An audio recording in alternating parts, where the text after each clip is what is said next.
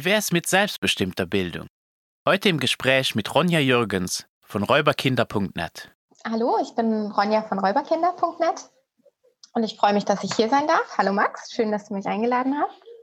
Ich habe vier Kinder und wir sind in 2018 aus Deutschland ausgewandert, weil wir für unseren zweitgeborenen Sohn keine friedliche Lösung mit der Schule gefunden haben. Der passte nicht ins Schulsystem und ähm, wir haben uns dann nach und nach mehr und mehr gesträubt, dagegen ihn passend machen zu lassen.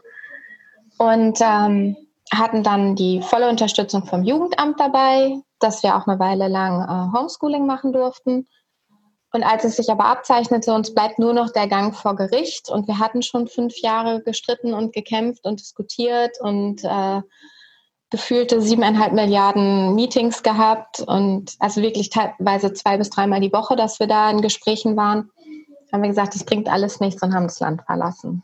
Und dann sind wir erst ein Jahr gereist und dann haben wir uns in Dänemark niedergelassen, wo man Schule im Prinzip so machen kann, wie wir das wollten.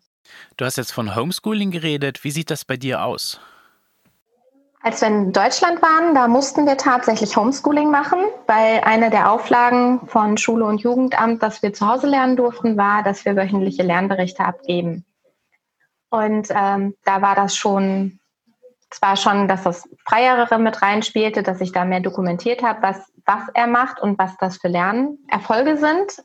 Aber es war halt auch klassisches Homeschooling mit Buch und Papier und Stift und ordentlich am Tisch sitzen oder auch in seinem Fall weniger ordentlich am Tisch sitzen. Mittlerweile in Dänemark ist es, also auf der Reise war es sowieso ein ziemliches Unschooling, mit, ähm, dass ich nur geguckt habe, was die Kinder machen und das beobachtet und beschrieben habe. Und mittlerweile ist es ein Zwischending. Also er macht sehr viel in selbstbestimmter Bildung, hat aber auch so ein bisschen den Anspruch an sich selber, dass er seine, seinen Kumpels in Deutschland nicht hinterherhängt. Also dass wenn die ähm, Brüche multiplizieren und dividieren können, dann kommt er schon zu mir an, legt mir das Buch hin und sagt, okay, wie geht es? und dann sind, ist man ja auch eher wieder im Homeschooling-Bereich. Ansonsten gebe ich zu, dass ich die Begriffe ziemlich mische und da nicht ganz sauber trenne, weil ich in meinem Alltag kaum noch sehen kann, wo ist da die saubere Trennung. Wenn mein Sohn ankommt und sagt, ich möchte mit dir kochen, und ich weiß, dass zum Beispiel in der Schule auch Kochen auf dem Plan steht, bin ich dann im Homeschooling oder bin ich dann noch in der selbstbestimmten Bildung? Also ich habe da ein bisschen nur die Unterschiede zu sehen. Soweit ich, ähm, also selbstbestimmte Bildung für mich ist, ist eher kein pädagogisches Konzept, sondern man würde eher von einem Metakonzept reden. Weil in selbstbestimmte Bildung schließt ja auch nicht aus, dass du zur Schule gehst. Du kannst ja selbstbestimmt entscheiden, ich möchte mich gerne in einer Schule bilden. Der Unterschied ist halt, es ist selbstbestimmt. Du hast das selber entschieden und das ist, ähm, glaube ich, der, der Knackpunkt und der große Unterschied zu, wenn du jetzt wie in Deutschland eine Schulpflicht hast und dahin gezwungen wirst, dann hast du ja nicht selber entschieden, dass du das so machen willst. Und dann äh, kann das ja heißen, auch wenn ich selbstbestimmt mich bilde, kann ich einen formalen Kurs machen, ich kann das aber auch komplett frei machen und halt kochen und dadurch halt Mathe äh, erleben. Also äh, denke ich mal, selbstbestimmte Bildung schließt halt eigentlich kein pädagogisches Konzept aus.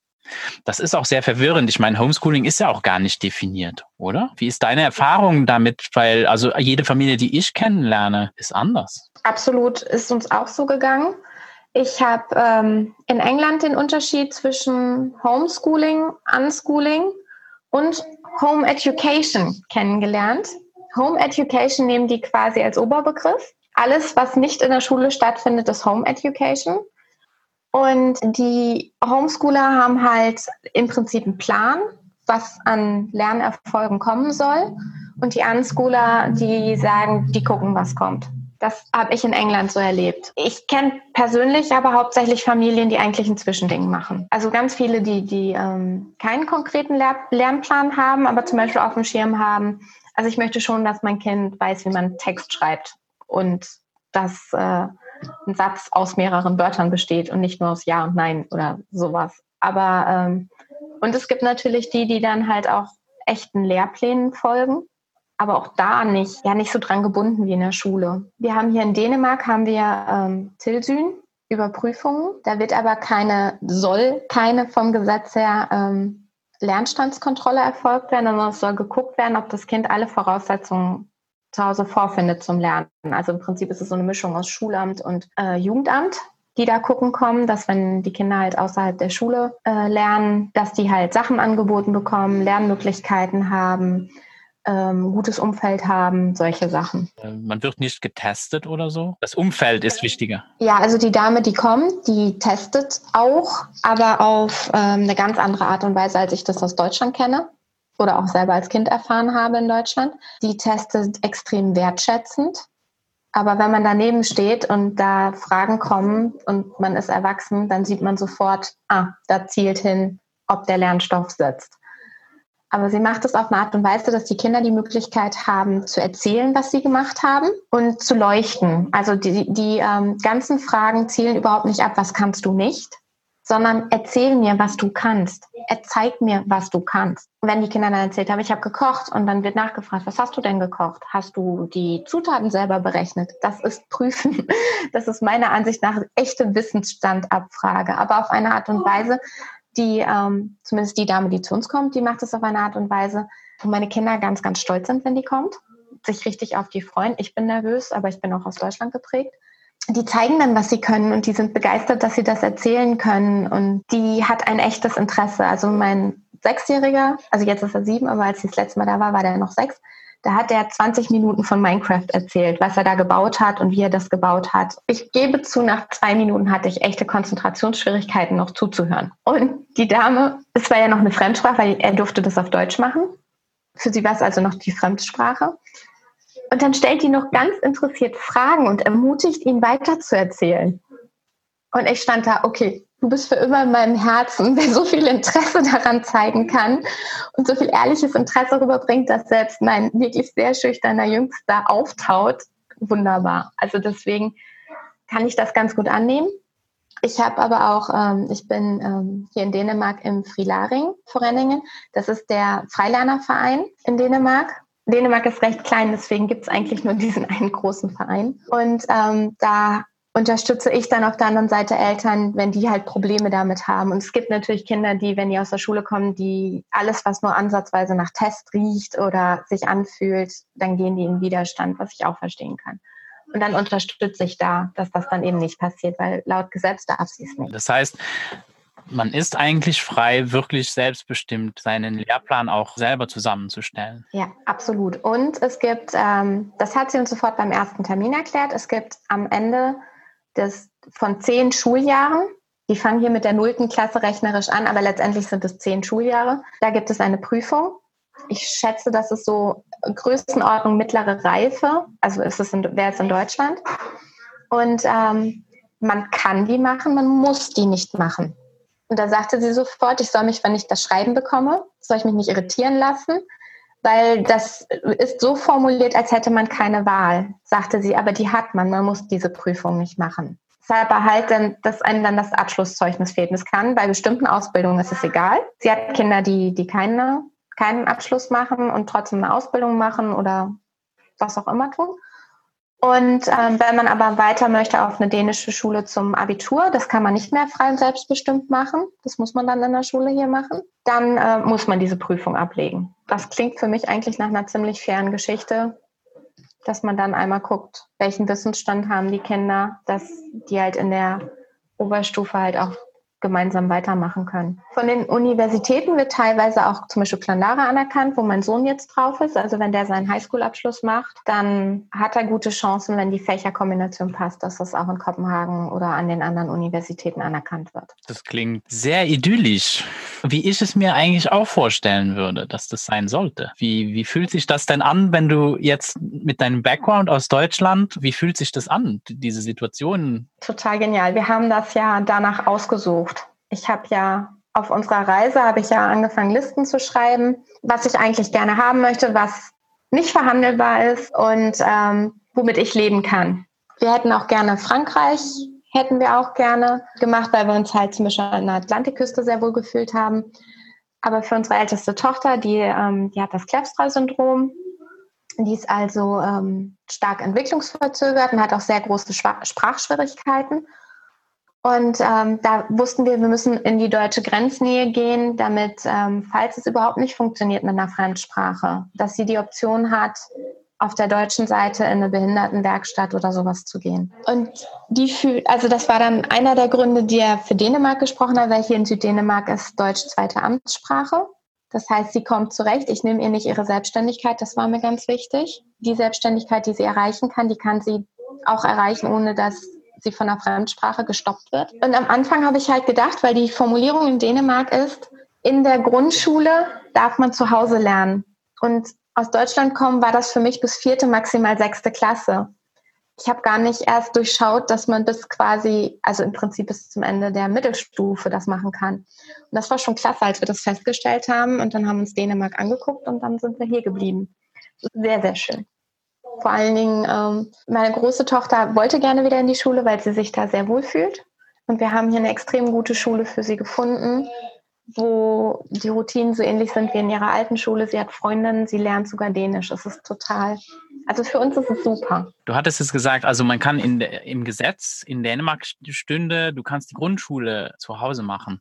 Bist du denn nach der 10. Klasse noch schulpflichtig in Dänemark? Nein. Das heißt, eigentlich kannst du ja dann auch danach ja, weiter zu Hause schon. bleiben. Da, natürlich, also du, du musst nicht weitermachen, das ist richtig. Ähm, nur wenn du ein dänisches Abitur haben möchtest, dann bleibt dir nur der Weg offen mit, ähm, du musst die Prüfung machen und dann eine Schule besuchen. Wie viele Jahre wären das? Drei. Aber du könntest auch online zum Beispiel. Das weiß ich nicht. Meine große Tochter, die ist jetzt 16 geworden, die braucht diese Prüfung nicht machen, weil sie ja ähm, einen besonderen Förderbedarf hat und dem nach einem anderen Bildungsweg geht. Und ähm, mein Sohn ist gerade erst 13 geworden. Der, für den war das jetzt auch noch nicht dran. Und darüber, dass wir ähm, mit Clan Lara lernen, haben wir das nur einmal für uns abgeklärt. Mit denen haben wir mit einer Universität gesprochen. Und die sagten nur, natürlich erkennen wir einen Highschool-Abschluss an. Wie bist du denn eigentlich mit Homeschooling, Unschooling, selbstbestimmte Bildung in Kontakt gekommen? Wie bin ich damit in Kontakt gekommen? Pure Verzweiflung. Pure Verzweiflung. Wir hatten alles Mögliche an Schulsachen durch und ähm, an Schulformen, an verschiedenen Schulen, inklusive Hausunterricht in Deutschland, was eine echte Katastrophe ist. Und ich habe halt einfach weitergesucht, weil ich habe einfach für mich gedacht, es gibt die Menschheit schon eine ganze Ecke länger, als es Schulen gibt. Irgendwer wird doch wissen, wie man, wie man lernt. Dann bin ich über die Freiliner gestolpert, über den Freiliner Kompass, der damals noch von Stefanie Moisenja geschrieben wurde und bin ähm, dann zu Treffen hingegangen ich habe meinen zehnten Hochzeitstag auf meinem ersten Freiliner-Treffen verbracht. Alle Kinder wegorganisiert und bin mit meinem Mann nach Köln gefahren an unserem Hochzeitstag, um dahin zu gehen. Und danach habe ich Bücher gelesen ohne Ende. Ohne Ende. Ich habe ähm, Teenager kennengelernt auf diesem Treffen, was für mich total wichtig war, dass ich eine ähm, Perspektive von einem jungen Menschen höre, der diesen Weg gegangen ist. Weil als Erwachsener sieht man Sachen anders und bewertet Sachen anders. Da habe ich aber die Möglichkeit gehabt, ich konnte mit, einem mit mehreren Jugendlichen sprechen, die schon 14, 15, 16 waren und die nur ein paar Tage Schule besucht hatten, die mir erzählt haben, was sie machen. Und dann dachte ich mir, oh, wenn meine Kinder dann auch so sind, dann will ich das auch, das will ich auch. ja, und dann bin ich mit bewaffnet mit einem Riesenstapel Bücher, mit ähm, äh, Forschungsunterlagen. Also ich hatte irgendwelche ähm, Forschungssachen und Forschungsergebnisse gefunden. Ich bin mit Statistiken aus Amerika, wie hoch die Anzahl ist an Homeschoolern, die dann an der Universität angenommen werden sind. Mit diesen ganzen Sachen bewaffnet bin ich zum Jugendamt gegangen und habe gesagt, hier, das ist meine Lösung. Wenn ihr keine bessere habt, gehen wir diesen Weg. Und dann hat die sich das Wochenende über damit befasst und sagte, da bin ich ganz bei Ihnen, das machen wir. ja, und so kam das dann. Das hat noch eine ganze Zeit lang gedauert, bis wir es durchgesetzt haben, weil die Schulen äh, nicht mitgespielt haben. Aber danach hatten wir für elf Monate eine Beurlaubung. Das heißt, du hast es tatsächlich hingekriegt, in Deutschland Homeschooling genehmigt zu bekommen. Habe ich. Das ist ja etwas, was die meisten für unmöglich halten. Das ist auch relativ unmöglich, aber das war halt, weil wir wirklich auch ähm, alles ausgeschöpft hatten. Der Hausunterricht hat, der vom Gesundheitsamt verordnet wird, hatte nicht funktioniert. Die ähm, Schulen, dieses alles, was die an Begleitung, alles, was die im Repertoire hatten, hat nicht funktioniert. Ich hatte wirklich das Glück, dass ich eine Jugendamtsmitarbeiterin hatte, die ähm, selber in ihrer Geschichte das erlebt hat, dass einfach ein Kind nicht in dieses System passt. Die dann gesagt hat, wissen Sie was, wenn Sie das so machen, stehe ich dahinter Ihnen. Und dann musste ich ja Lernberichte und so einreichen. Und ich weiß noch, dass ich, dass ich mit ihr gesprochen habe, wie ich den aufbauen soll. Und dann sagt sie mir zum Abschluss, sagt sie zu mir, Frau Jürgens, das muss klappen. Ich muss hier noch andere Kinder retten. Sie sind hier mein, mein erster Fall und ich muss, das muss klappen. Ich so, danke, kein Druck, super.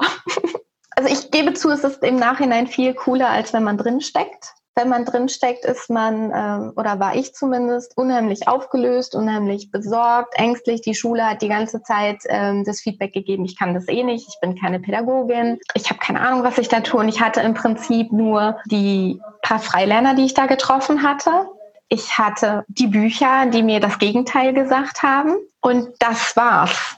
Und ich, das nächste Freilerner-Treffen war von mir aus 80 oder 90 Kilometer entfernt. Also auch nichts, wo ich jeden Monat sagen konnte, natürlich bin ich da. Das war immer mit sehr viel Organisation verbunden. Und deswegen, also im Nachhinein ist es sehr viel cooler zu erzählen, als drin zu stecken mit der ganzen Angst und der Sorge. Und es hing ja auch immer die Drohung über mir, dass äh, wenn wir den Ansprüchen nicht genügen, ohne dass diese Ansprüche jemals definiert wurden, dann würden sie uns das wieder wegnehmen, diese Beurlaubung. Und damit haben die uns acht oder neun Monate durchterrorisiert. Also auch äh, das mit Schlafstörungen, allem, was da so zugehört. Also wie gesagt, im Nachhinein klingt das ein bisschen cooler, als es in der Situation war. Aber genial war es trotzdem, dass wir das Jugendamt auf unserer Seite hatten. Wie war das denn für dich, als du damit konfrontiert wurdest, dass es da eine ganz andere Welt gibt eigentlich, wie Bildung aussehen kann? Ich dachte ehrlich, das ist so offensichtlich der richtige Weg, Kinder großzuziehen dass ich nicht mehr verstanden habe, wie man so falsch abbiegen konnte. dass ich, das ist, ähm, das war, ähm, ich meine, die Kinder lernen bei uns zu Hause, lernen die laufen, die lernen auf die Toilette gehen, die lernen sprechen, die lernen singen. Und die gleichen Eltern, die ihre Kinder, inklusive mir, die gleichen Eltern, die ihre Kinder bei all diesen wesentlichen Schritten begleitet haben, stehen dann hinterher da und sagen, ja, aber das muss doch in die Schule, um lesen zu lernen. Und ich habe, ich, genau wie die meisten anderen, ich habe nie warum gefragt. ich nicht, weil zum einen, ich habe Schule ganz gern gemacht. Meine große Tochter hatte eine tolle Schule, wo auf jedes einzelne Kind geguckt wurde. Ich, es ist eine Förderschule gewesen. Wenn die die Kooperation von den Kindern wollten, dann mussten die halt gucken, dass es zu dem jeweiligen Kind passte. Und die hatten auch einen guten Betreuungsschlüssel. Da waren drei Erwachsene auf, ich glaube, zwölf oder 15 Kinder. Plus die ähm, äh, schwerst Mehrfachbehinderten, die ihre eigene Betreuungsperson hatten. Also der Betreuungsschlüssel war auch ganz anders. Also von daher, ich habe überhaupt nicht, als mein Sohn in die Schule kam, damit gerechnet, dass es da irgendwie schwierig werden kann. Und nachdem das schwierig wurde und nachdem ich mich damit auseinandergesetzt habe, war eigentlich nur noch die Frage im Raum, warum habe ich es jemals mit Schule versucht? Warum denkst du, ist es so, dass viele Eltern das nicht in Frage stellen? Weil sie es selber nicht erlebt haben. Also ich habe ähm, ich mal ähm, ein bisschen zurückrecherchiert und ich weiß zum Beispiel, dass meine Großeltern schon eine Pflichtbeschulung hatten. Und die sind Anfang der 20er. Also ich glaube, mein Großvater sogar noch im ersten, mein einer Großvater im Ersten Weltkrieg und meine anderen sind Anfang der 20er geboren. Und die hatten schon eine Pflichtbeschulung, zwar nur bis zur achten Klasse.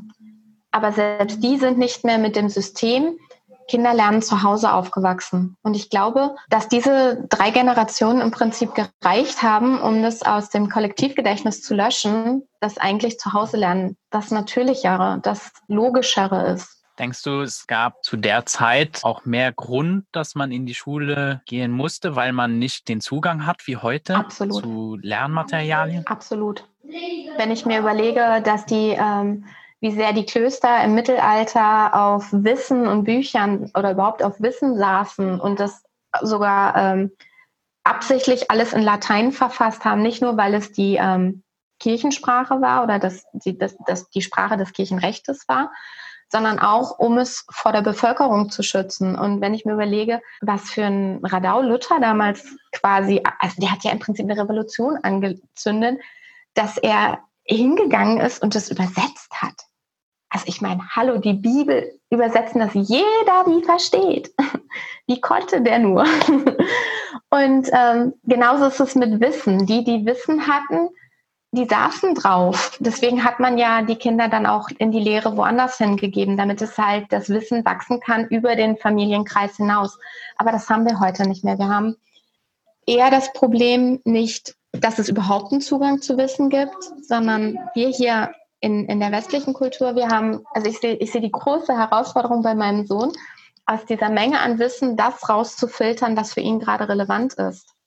Also nicht überhaupt an Wissen zu kommen, sondern an das richtige Wissen zu kommen. Das ist jetzt die Herausforderung. Ich sehe noch nicht so ganz, zumindest die Schulen, die ich kennengelernt habe, dass die dem begegnen. Die sind immer noch auf dieser Wir vermitteln Wissen Schiene und nicht auf wir filtern Wissen oder wir zeigen, wo man Wissen findet. Ich meine, mittlerweile gibt es ja sehr viele Studien, die auch das Lesen lernen zum Beispiel erforschen und wie das dann eigentlich funktioniert, wenn man das außerhalb der Schule lernt.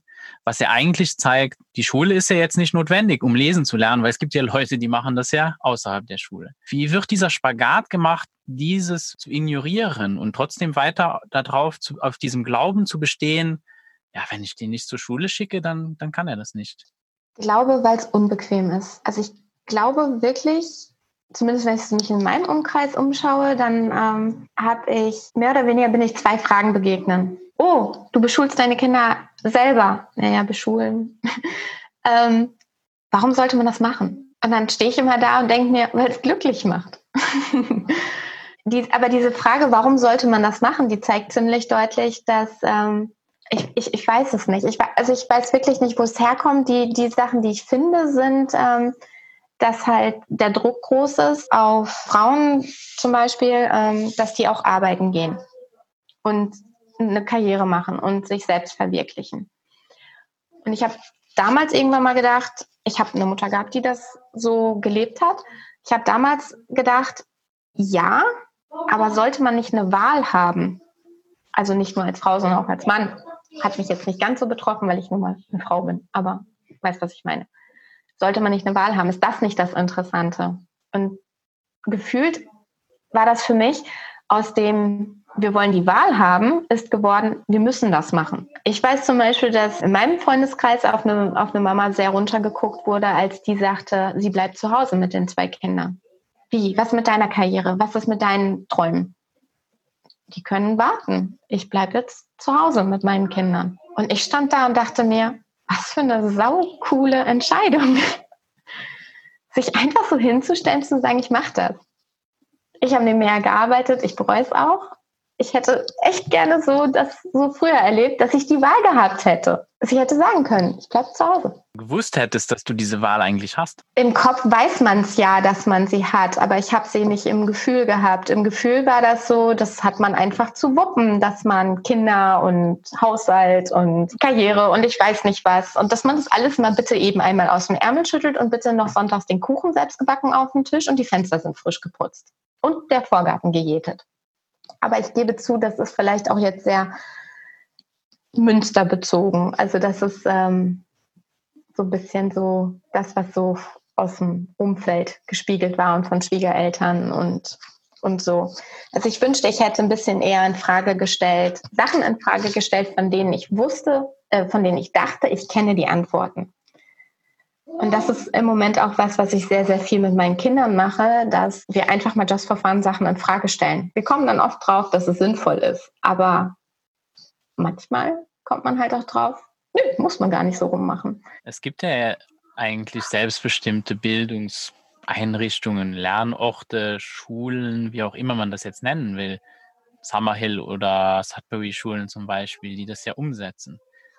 Die haben ja wohl irgendwo herausgefunden, wie du auf die individuellen Lernbedürfnisse eingehen kannst. Und äh, in den meisten Fällen ist es sogar so, dass die herausgefunden haben, das ist sogar viel billiger. Also die brauchen eigentlich weniger Ressourcen und weniger Geld, um das gleiche Level an Bildung anzubieten, wie wir eigentlich gewohnt sind aus öffentlichen Schulen.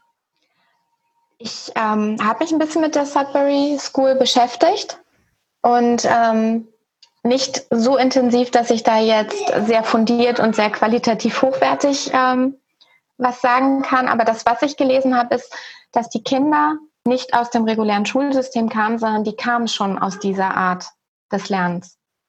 Und ich glaube, was so unglaublich intensiv ist für den Begleitenden wie für den, der das selber erlebt, also für den Lernenden, die Umstellung.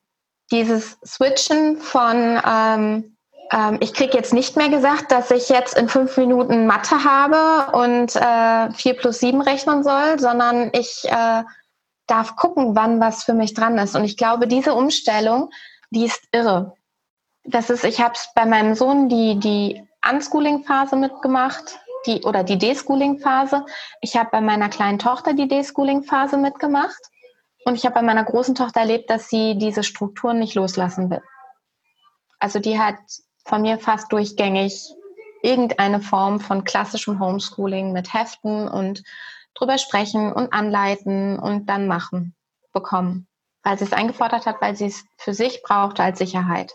Sie hat nach und nach angefangen, ähm, freiere Bildungssachen zu integrieren in ihren selbstgemachten Bildungsplan, also in ihr, ihr, ihr, selbstbestimmtes Lernen. Da war ja kein Plan im Sinne von hinter, sie hat sich hingesetzt und es geschrieben. Aber dass sie dann zum Beispiel ähm, sehr lange sehr viel schwimmen gegangen ist. Das war für mich spektakulär, dass sie komplett selbstbestimmt ihre Sachen genommen hat und schwimmen gegangen ist. Wenn es auch nur auf dem Campingplatz war, wo ich sie theoretisch im Blickfeld hatte. Das war für mich riesig weil das eine Form von Selbstständigkeit und Selbstbestimmung war, die sie bisher nicht erreicht hatte. Mein großer Sohn sucht sich auch die Projekte, will dann aber im Prinzip von mir immer noch sehr viel mehr Feedback als zum Beispiel meine kleineren Kinder. Der Kleine hat sich irgendwann, nachdem er zwei Jahre ein Fahrrad hatte, hat er sich dann in den Kopf gesetzt und es ignoriert hat, wohlgemerkt, hat er sich in den Kopf gesetzt, jetzt lerne ich Fahrrad fahren. Und vier Stunden später, etliche aufgeschürfte Stellen später, kam er stolz an und sagte, ich kann's. Da braucht man natürlich weniger Lernbegleitung als bei meinen älteren Kindern. Aber die waren ja auch schon in der Schule gewesen. Ich glaube, wenn die Kinder wirklich ähm, nur durch dieses Selbstbestimmte gehen, dass das dann, das glaube ich diesen, diesen, diesen Studien sofort, dass das kostengünstiger ist, ähm, zu weniger Burnout bei Eltern, Lehrern und Kindern führt. Aber ich glaube, dass es auch schwer ist, die Gesellschaft ad hoc umzustrukturieren. Wenn ich mir überlege, ähm, Integration, Inklusion gibt es seit über 30 Jahren und auch da stehen die eigentlich, wenn ich, mir an, wenn ich mir die Ergebnisse angucke, stehen die noch ganz am Anfang von allem. Aber ist es dann nicht sinnlos, das, was nicht funktioniert, weiterhin zu tun, anstelle etwas anderes zu machen?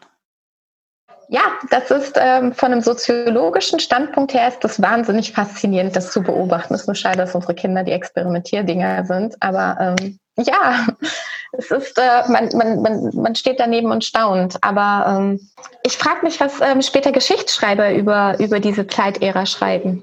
Das ist, das, ich bin sehr gespannt. Geschichte wird von Siegern gemacht, das ist mir schon klar. Aber ich bin trotzdem gespannt, wie das ähm, rückwirkend eingeordnet wird. Vor allen Dingen, weil ähm, die Schulen stehen ja auch vor im Prinzip vor, vor, vor so einem gespaltenen Problem. Es gibt einerseits die Eltern, die sagen, boah, lass die Kinder spielen, die lernen das schon. Gebt denen doch mal ein bisschen Zeit. Ihr müsst hier nicht erste, zweite, dritte, vierte Klasse so einen krassen Druck auf die Kinder aufbauen, sodass die irgendwie zwei Stunden Hausaufgaben haben und so. Das gibt diese, im Prinzip gibt es hauptsächlich diese zwei Fraktionen. Du hast die einen, die sagen, boah, jetzt lass die Kinder doch mal, ne? fahrt mal einen Schritt runter. Und dann hat man die ähm, Eltern, die, ähm, und auf der Schule war mein, war mein Sohn, die Schule hatte als Konzept, hausaufgabenfrei zu sein. Also sprich, falls es Aufgaben gibt oder Wiederholungsaufgaben gibt, wird es äh, direkt im Anschluss an die Schule gemacht. Das war irgendwie bis zwei, glaube ich. Und ähm, im Beisein der Lehrerin, das was ich besonders gut fand. Das war nicht irgendwer, sondern das war die Lehrerin, die dann selber auch die Rückmeldung geben konnte, ob der Stoff jetzt sitzt oder nicht. Ähm, ja, ich habe einen ganz langen Weg hinter mir, bis ich zu der selbstbestimmten Bildung kam. Und dann hatten wir trotzdem Eltern da, die ihr Kind auf dieser groß angekündigten, dass es hier keine Hausaufgaben gibt, Schule angemeldet haben und in dem ersten Elternabend sofort diskutiert haben, dass die Kinder ja ohne Schulaufgaben nichts werden und dass die ja, äh, keine Ahnung, irgendwann Abitur machen müssen. Und ich so, Leute, die sind erste Klasse. Können wir uns ums Abitur Gedanken machen, wenn die Zwölfte sind oder Elfte meinetwegen? Aber wir brauchen uns doch nicht in der ersten Klasse Kopfschmerzen machen, ob in zehn Jahren ein Abitur geschafft wird, geschaffen wird, geprüft werden kann, erfolgreich geprüft werden kann, abgelegt werden kann. Jetzt ist es da. Die haben aber hinterher es geschafft, die, die, diese vier, fünf Elternpaare haben es geschafft, die Schule so unter Druck zu setzen, dass wir ab dem zweiten Halbjahr Hausaufgaben hatten. Und ich bin hin und habe gesagt, ich so, hallo, ich habe mein Kind hier angemeldet, weil es keine gibt. Ja, es wird aber verlangt. Und ich stand da so, also es scheint diese zwei Fronten zu geben. Das sind dann auch ähm, so Situationen, wo die Kinder dann nach der Schule noch zum Klavierunterricht und zum Schwimmunterricht und wo es fast keine Möglichkeit gab, dass die Kinder sich mal treffen konnten, einfach nur so. Weil man irgendwie sechs Wochen im Voraus einen Termin ausmachen musste. Es war, also ich, ich habe so das Gefühl, das spaltet sich so. Die einen, die zurückgehen und sagen, das kommt alles, wenn es kommen soll, und die, die sagen, nein, wir müssen da jetzt so viel draufschaufeln, wie nur eben geht. Und wo ist der Nürnberger Trichter? Ja, für mich äh, ist das eigentlich das Problem. Es sind die Erwachsenen, die über die Bildung der jungen Menschen bestimmen. Aber es sollte umgedreht sein. Natürlich sollte der junge Mensch über seine Bildung bestimmen. Und dann kommen diese Konflikte gar nicht mehr auf, weil dann ist der junge Mensch, ist derjenige, der sagt, ja, das ist cool, aber ich möchte das gerne so und so haben. Und äh, ja, vielleicht hast du auch irgendwie die Frage beantwortet, warum es sich nicht schneller wandelt. Es bräuchte fast alle Menschen, die in diesen Institutionen arbeiten, sind ja auch durch diese Institution gegangen. Bräuchten also, wie du ja auch dann beschreibst, selbst diesen Deschooling-Prozess. Also ich habe den ja als selber ja auch erlebt. Bin ja auch nicht, ähm, habe das ja auch nicht als junger Mensch erlebt, dass ich frei bestimmen könnte. Man macht das natürlich immer, weil äh, das Leben besteht ja nicht nur aus Schule. Das heißt, außerhalb der Schule bestimmst du ja dann trotzdem immer mal wieder selbst. Und es gibt seltene Fälle, wo es mal in der Schule vorgekommen ist, dass äh, jemand gesagt hat, ach, da darfst du dir was raussuchen. Das war dann immer so ein Moment, was, ich darf mir was raussuchen. Ich darf über ein Thema schreiben, was mich interessiert. Geil. Und dann äh, hatte ich auch richtig Lust, das zu machen. Da habe ich dann immer geglänzt. Wenn jemand mir gesagt hat, du musst das jetzt machen, dann ging bei mir sofort irgendwie äh, der Kopf zu und äh, war es so, ach, dann war das auch unheimlich anstrengend. Aber wenn es mich interessiert hat, dann war das das Einfachste der Welt. Und ich denke, da hast du vollkommen recht. Eben dieser De-Schooling-Prozess ist anstrengend und davor fürchten sich ganz viele Menschen auch. Weil der ist auch, ich glaube, der ist auch belastend. Der, der schmerzt auch, weil man dann sich damit konfrontiert wird, dass die Zeit, das, was ich erlebt habe, hätte nicht so sein müssen. Und das war ja auch nicht, ich meine, du hast jetzt gesagt, für dich war die Schulzeit, du hast eine positive, ein positives Gefühl zu deiner Schulzeit. Und trotzdem musst du damit konfrontiert werden, dass es aber bestimmt Situationen gab, wo jemand dir gesagt hat, so, das machst du jetzt und wolltest du eigentlich gar nicht. Hättest du eigentlich lieber gerne gesagt, nein. Also in der Schule war so, ähm, bei mir war es tatsächlich so, dass Schule immer noch besser war als ähm, zu Hause. Also insofern habe ich Schule ähm, nicht so negativ. Ähm, ich war eigentlich ganz erleichtert, dass ich in die Schule gehen konnte. Das war immer noch einfacher als zu Hause. Ich habe tierisch viele Schulwechsel gehabt, ähm, dadurch, dass meine Eltern sich für keinen Wohnort entscheiden konnten. Und ich habe ähm, mich in Klassen zum Beispiel auch nicht wohlgefühlt. Also wenn man, also wenn man mich in ein Großraumbüro setzen würde, wäre ich wahrscheinlich nach fünf Minuten beim, beim Vorgesetzten und gesagt, darf ich bitte in den Kopierraum, ansonsten wird hier nichts mitarbeiten. Das ist, funktioniert für mich nicht. Aber was ich an Schule echt geschätzt habe, ist, dass mir so viel angeboten wurde. Klar hätte ich auf die ein oder andere Physikstunde echt gut verzichten können und ich hätte wahrscheinlich auch phasenweise auf meinen Chemielehrer verzichten können, der jedes Experimentgefühl voll von Baum gesemmelt hat und äh, nicht einmal das dabei rauskam, was in den Gleichungen hinterher drin stand. Aber das ist was anderes. Aber ich fand es im Prinzip cool, dass da andere waren, auch wenn der Austausch nicht so war, ne, weil der alle sehr gezwungen war. Aber ich fand es schon cool, dass mir so viel Zeug angeboten wurde. Und das ist auch was, was ich zum Beispiel bei uns in, in, in, im, im Home Education Bereich auch versucht haben mit reinzunehmen, dieses ganz viel aus ganz vielen Bereichen anbieten. Und wenn ich zum Beispiel, wie jetzt von Physik und Elektro und so, keine Ahnung habe, dann suche ich mir jemanden, der das hat und der das mit Begeisterung mal einmal rüberbringt. Und entweder sind meine Kinder dann da gerade interessiert, wenn nicht, bin ich wenigstens interessiert, weil mich begeistert lernen nach wie vor. Aber dann ist das auch in Ordnung und dann weiß ich auch, wenn ich fragen kann, wenn meine Kinder an der Phase sind, dass sie sich dafür interessieren. Aber wie gesagt, dieses Angeboten bekommen und das ist, wäre halt sehr schön. Das ist zum Beispiel hier in der dänischen Frieschule. Wir haben eine freie Schule hier um die Ecke. Meine Kiddies haben die auch ausprobiert. Mein großer Sohn ist sofort wieder zurück, komplett rein ins Home Educating und hat gesagt, stopp, nee, also Schule, nicht mal so ist Schule in Ordnung. Und die Kleinen finden es spannend. Ich glaube, die sind noch an der spannenden Phase. Dadurch, dass die Schulen jetzt durch äh, Corona so lange geschlossen waren, sind wir jetzt, glaube ich, noch keine drei Monate komplett, dass die dahin gehen. Und ähm, jetzt, wo das halt die ganze Zeit die Isolation war, wollten sie halt auch unbedingt wieder zurück. Vorher waren sie so ein bisschen so, wollen wir, wollen wir nicht. Und da ist es zum Beispiel so, die haben komplett ausgestattete Küche, die haben eine komplett ausgestattete ähm, Werkräume und ich kann mir den Schlüssel dafür holen. Ich kann am Wochenende, kann ich da einfach reingehen und mit den Kiddies in dieser Schulküche kochen oder den Werkraum nutzen, sodass jedes Kind, dass ich nicht gucken muss, wer jetzt gerade die Säge haben will, sondern ich kann jedem Kind eine eigene Säge geben und ein eigenes Projekt geben. Und so hätte ich mir das in Deutschland gewünscht, dass wir halt ähm, am Wochenende dann auch mal die Sachen hätten nutzen können, den Chemieraum oder den Physikraum meinetwegen zu meinem Leidwesen. Das hätte ich dann abgegeben. So sehe für mich auch die Idee von selbstbestimmter Bildung aus. Also ich finde das eigentlich eher schade, dass wir jetzt hier in Luxemburg keine freie Schule hätten. Das heißt, die Wahl ist entweder du machst zu Hause und organisierst das alles selbst oder du lebst mit der öffentlichen Schule. Und dann wird halt ah, da hast du aber so viel Auswahl, weil es gibt eine International School und es gibt eine französischsprachige Schule oder es gibt, es gibt hier und da. Aber es gibt eine Waldorfschule. Aber im Endeffekt ist es trotzdem alles dasselbe.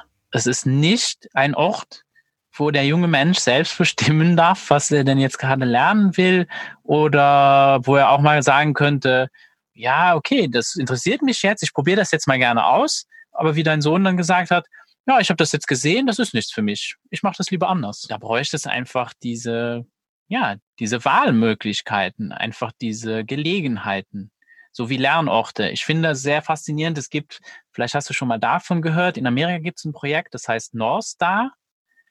Und die sind eher auf Teenager spezialisiert, die eben in der Schule nicht mehr klarkommen, wo das dann zusammenbricht. Aber eben im Sinne von selbstbestimmt dann. Mhm. Nicht, es gibt ja auch so Fördermaßnahmen, wo ah, Teenager, Schulabbrecher, die müssen wir jetzt noch mehr unter Druck setzen.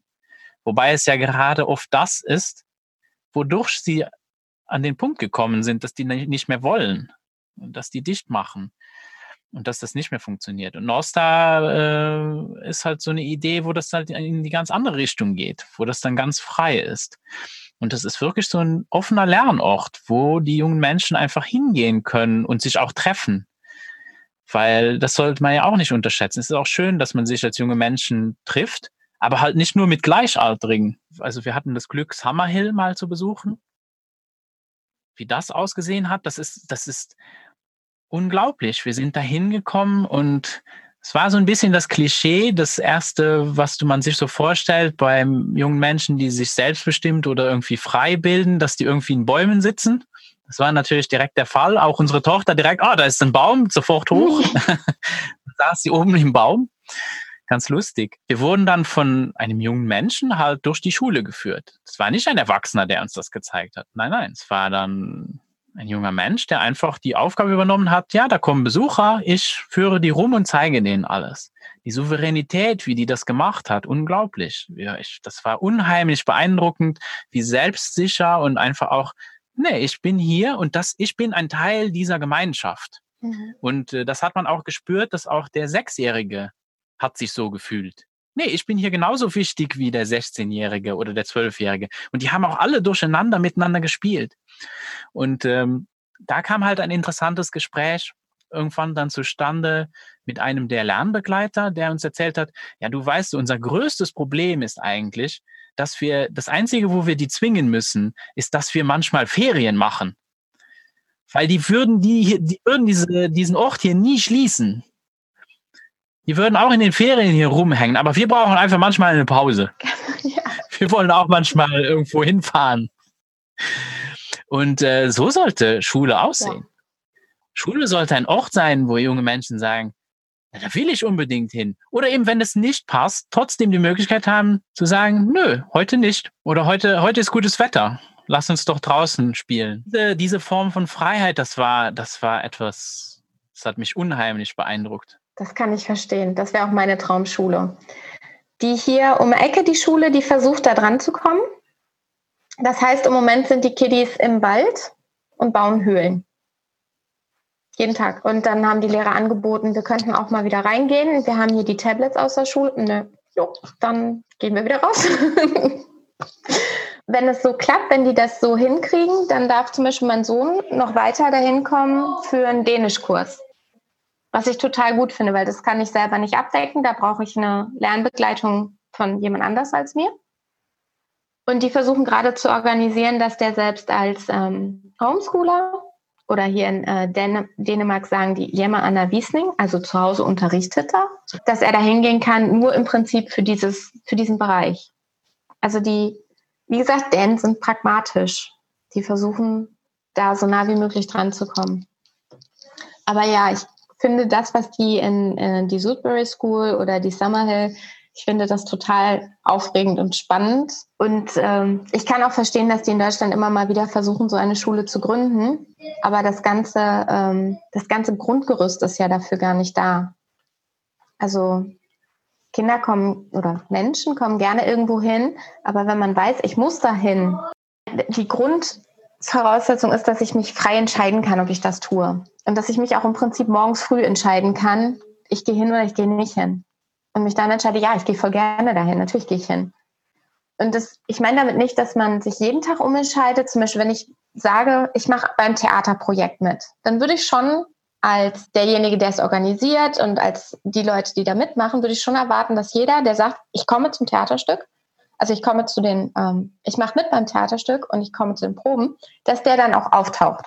Ich meine nicht diese Art Verpflichtung sondern ich meine die externe Verpflichtung, dass ich morgens nicht die Wahl habe zu sagen, ich gehe nicht hin. Das ist auch das Erstaunliche, dieses Klischee, dass wenn man junge Menschen freilassen würde, dann äh, glaube ich, geht in den meisten Menschen das, der erste Gedanke ist, ja, aber man muss sich doch an Regeln halten und man kann doch nicht einfach machen, was man will. Und das ist so ein Missverständnis. Ähm, das ist nämlich gar nicht so. Also das Erste, was die mir gezeigt haben, als wir eben Summerhill besucht haben, war ihr Regelbuch. Und das ist, das ist richtig dick. Da gibt's richtig, richtig viele Regeln. Der Unterschied ist aber, dass all diese Regeln zusammen entschieden wurden.